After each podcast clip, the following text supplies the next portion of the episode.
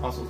ですよねその憲法勉強会の話した方がいいのかああ憲法勉強会っていうのはとりあえず、えっと、地蔵地図ベータ3で、えっと、日本2.0っていう特集なんですけどもその中のメインの企画として新憲法案っていうのが出てくると出てるとそれでまあ東さん草案そう草案あ新憲法草案まああのこれからの日本を考える上であのこういうふうなでっかい、えっと、夢というか構想を語るっていう、新しい日本を作るために新しい思想がの結構根本の部分ですよねそうそうそうそうっていうので、まあ、あの新しい憲法を作るっていうのでこれ盛り上がったその言論の内部の、まあ、主に北川さんですけ どが、えっと、ぜひこう憲法勉強会っていうのを言論でやるべきではないかというで、まあ、僕ももろ手を挙げて賛同してそれは素晴らしいとぜひ東京と関西同時関西同時開催でやるべきだと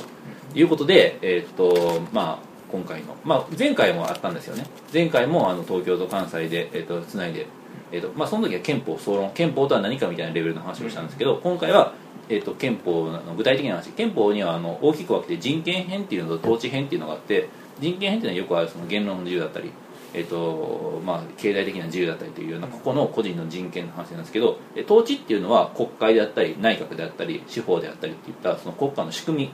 みメカニズムの話ですこっちを規定している話でこの2つの話が大きく分けてあるんですけど今回はこの人権編っていうのをやろうっていうので憲法の勉強会第2回っていうのをこれから7時からやると思います、なこれ2時間後に聞いてる人は来てねはい、い や来て ないと無理でしょそうなんですよあ、まあ、今度あじゃあお茶をちょっと持ってきますあはい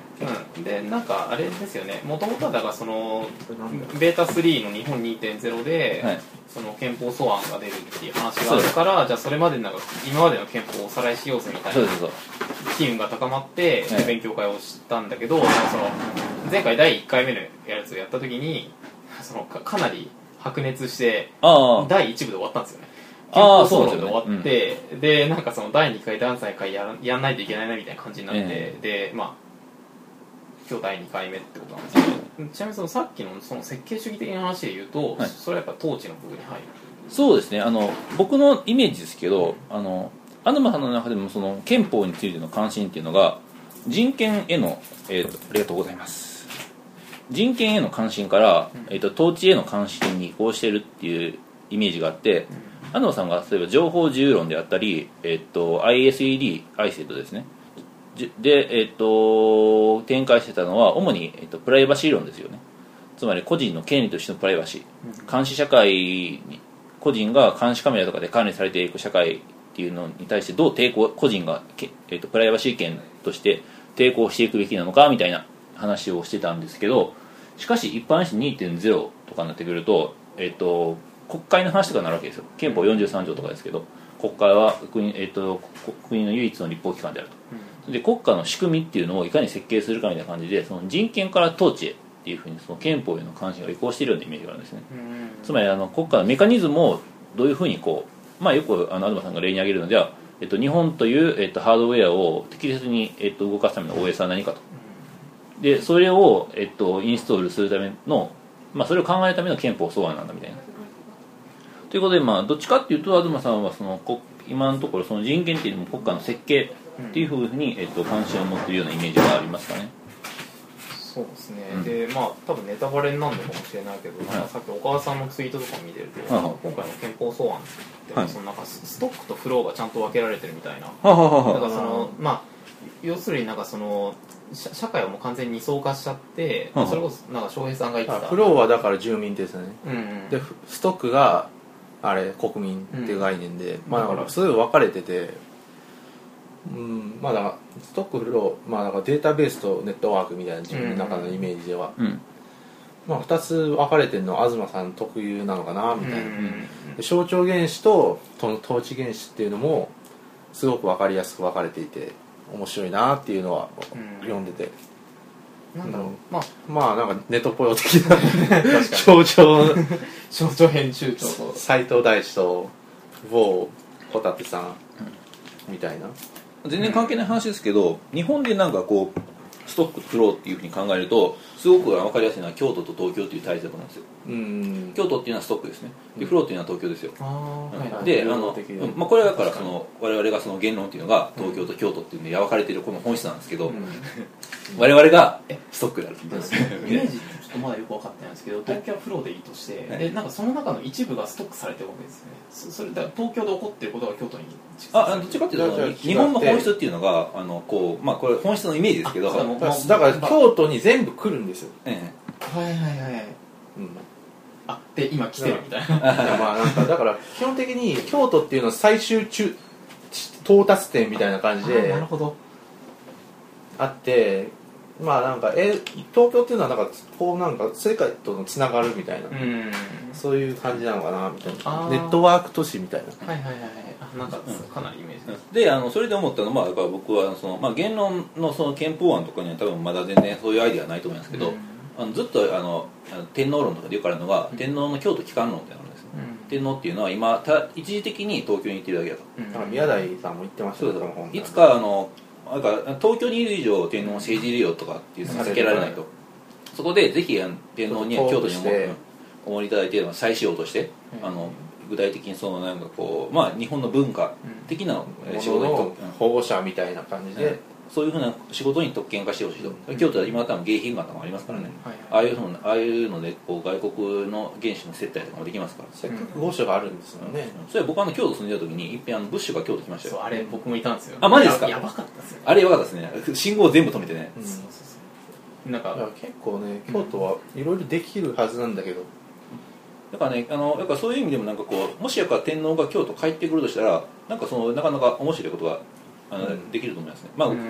具体的に言うと、あのなんか和菓子とかでも、うんえっとへ天皇家御用達みたいな和菓子って結構あるんですよ、うん明し治か天も皇大体向こうに行っちゃったんですねあそうですそうですいろいろはいトラヤとかねうんそれが帰ってきたらまあこっちとしては美味しいあそうそうそうそうトライの傘もいいじゃんいい ろんな意味で美味しいみたいなそっかいやなんかすごい今なんかそのパソコンのなんかあれを考えながらすごい話聞いてたんですけどその京都が CPU で東京があ RAM っていうかメモリみたいなのあーなるほがどでなんかその情報処理する時ってやっぱその一つの場所だとすごい非効率っていうかう。んなんかやっぱ得意不得意あるからだからスピードを求めようと思ったらその中の機能を分離させて高速なプロセッサだけ東京に置くみたいな、でそこでたくさん計算してもらって、うんちょっとは京都に残っていくみたいな、そういうイメージなのかなまあそういうイメージとしてはまあなんか近いかもしれないですよねだからなんかなんだろ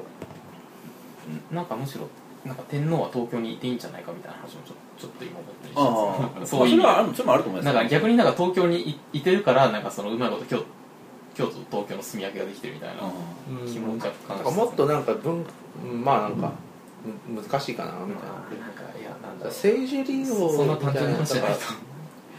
う、まあねうん天皇もう年だしなみたいな単純にえー西洋みたいな感じでこっちに来た方がいいのかもしれない確かわからないけどいや天皇の儀式が超大変らしいですよ、うんとにかくあの、まあ、あのしかも今のあの平成天皇っていうのはすごい儀式を重要視する人なんですねだから逆にだから今までの伝統と切り離されている国家とかは逆に儀式とかを重要視するわけですよにあーむしろ過去と断絶とかがあるからぎ儀礼とかそういう行為をすごい重要視しなきゃいけうなくてんだから正当性を保てないうんデジテマシーの方の正当性を保てないんでうんなんか権力と権威両方持ってないといけないみたいな話ですまあなんとかかんとかの王のなんちゃらかんちゃらみたいなうん2つのなんちゃらカントロビッチですねうん、カントロールみたいな感じでね、うん、やっぱ儀礼って、うん、だから伊勢神道みたいな感じでのなんか断絶みたいのをやるためには埋めるためにだから儀礼とかをちゃんとしないと、どうでもいいけど伊勢神宮って天元のフローの建築ですよねうん、そう割となんかその東さんの本とか読み始めてからもなんか世界が全てなんかその二元論に見えてきたっていうか、そのそれをストックとあフのロントねにいやこれはまあこれはまあ一つのやっぱりエピステーメというか、うんあのまあでもこういうふうに認識すると世界が効率よく把握できますよっていう話です、うんだからすごいいやでもなんかその恩恵はかなり僕は受けてる気がするんですけど、世界を分けないと分からないってことですよね、うんあーまあ、情報縮減しないとわかんない、うんとりあえず二つに分けようみたいな話ですそうかそうかなんかだから結局のところは本質は一つかもしれないんだけど、まず認識する上では二つに分けた方が分かりやすいでしょっていう感じですね、うんそうなんですよねうんそもそも二つに分けないと認識なんてできないんだからみたいなうんまあそれなんか結構元も子もない感じで、うんなんかその通りだからそれって結局一つじゃんっていうのも確かにあるそうだけど、うんでも最初から一つだと認識すらできないから、みたいな、うん、まあ近くで見たら二つで遠くから見たら一つみたいうなんメタ的に見ればそれは一つなんだけどもベタに見たら二つに見えるでしょみたいな、まあ、それはだから大塚英二の物語消費論と東さんのデータベース消費論の違いなのかなみたいなだからすごい大塚さんは近代的な人でメタの事件に立ちたい人でだからメタから見れば一つの物語に見えてでも結局データベースっていうのはなんか中中間な距離うんなんかうーんまあなんかその間に立ってみるとなんかいろいろうわうわしてるのが見えるみたいなうん生えてきてるのとか、まあ、そういうのがデータベースのあれなのかなみたいなまあなんかちょっとよくわからないかもしいれないやいやいやまあでもなんかそっかいやなんか見る場所の違いなんですよね結局、うんなんかだから今そのすごいなんかニュニュースの話題がこんなに広がるんだっていうのにさまあ驚愕なんとなしましくなんとなねあのなんかこう意話外にのあと話の広がる目安なんですよこれは、く、うんだからだから全然違う分野なんでそうそうたああそうそうそうてか本当にねみん 全然違うよ、そうそうで全然違う分野が、うんまあ、東博樹という固有名詞を使うと、驚くほどつながるとうんだからハブみたいな本当に東さんの固有名っていうのはすごい,、もうすごいハブで、うんあのかなあのこんなにこんなハブはないですよ、うん、貴重ですよねそれなんかどんどん使っていきましょうなんかハハッキングしていきましょううんそうですそうですそうそうあだからなんか最近でも割とこれ思うのは、まあ、このララジオの話にも関係するのかもしれないけどなんか結構こういうなんかいろんな人が集まるとかいい異分野の人が一箇所に集まって楽しい感じとかって、なんか意外と結構すぐできるじゃないですか、はいそれこそ東さんっていうこういう名でつながれるかもしれないし、最近ツイッターとかだから割とすぐ飲み会とかそういうの開けるけど、ええでもなんかやっぱ大事なのってストックだなって気が最近すごいしてて、うんあだあからなんだろうなんかその集まって楽しかったので終わってちゃダメだとかですねああだからそれをやっぱどんどん形にしていくっていうかその出会ったからこれができたみたいなのをどんどん作ってだいかかなきゃいけないならと思って結構だから疑似家族ものとかまあなんかそういうものってまあなんかすごいゼロ年代的じゃないですか、まあああいうものって結局いつかは崩壊するわけですようんそれまでに何かを残すことでその共同体も続いていくのかなみたいなそうそうそうそうだからなんぎなんかすごい脆いものなんだってことを自覚しつつもなんかねうんちゃんとなんか残していくみたいななんか昨日なんか一昨日かな、まあ、ちょうどなんか永山則夫事件のあービデオを見てたんですよなんか授業でそれでなんかよくわかんないんですけど、まあ、なんか結婚した人がいるじゃないですか永山則夫と、でなんか小説が私たちの子供なんですって言ってたんですねあーでなんかそういうなんかうーん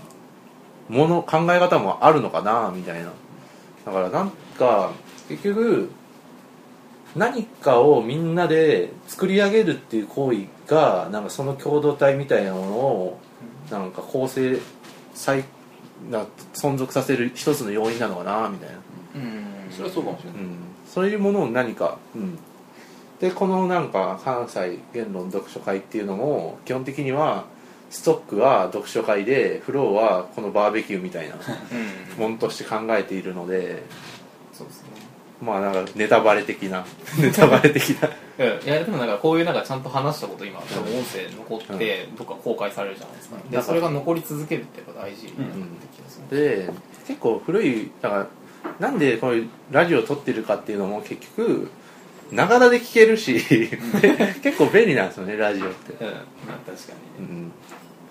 だからなんとなくまあなんかランニング中とか、まあ、仕事行く前とかに聞いてもらえるとすごく嬉しいかなみたいな、うん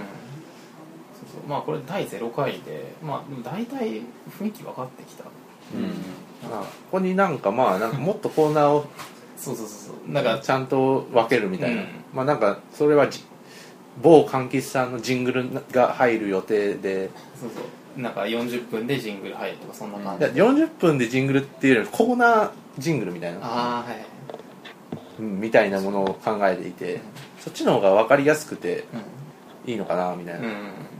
そうですね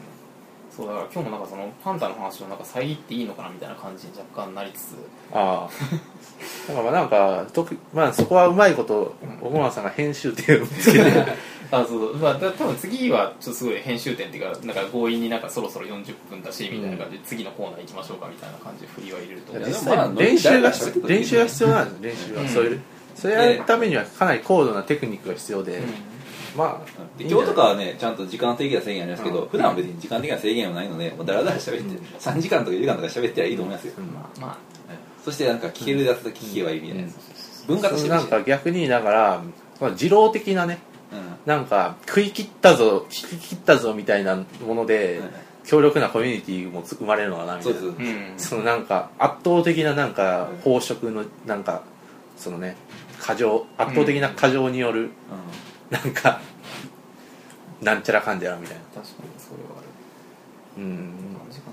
なまあ大体いい時間になってきたんで、まあちょうど2時間ぐらいかはいなうんいや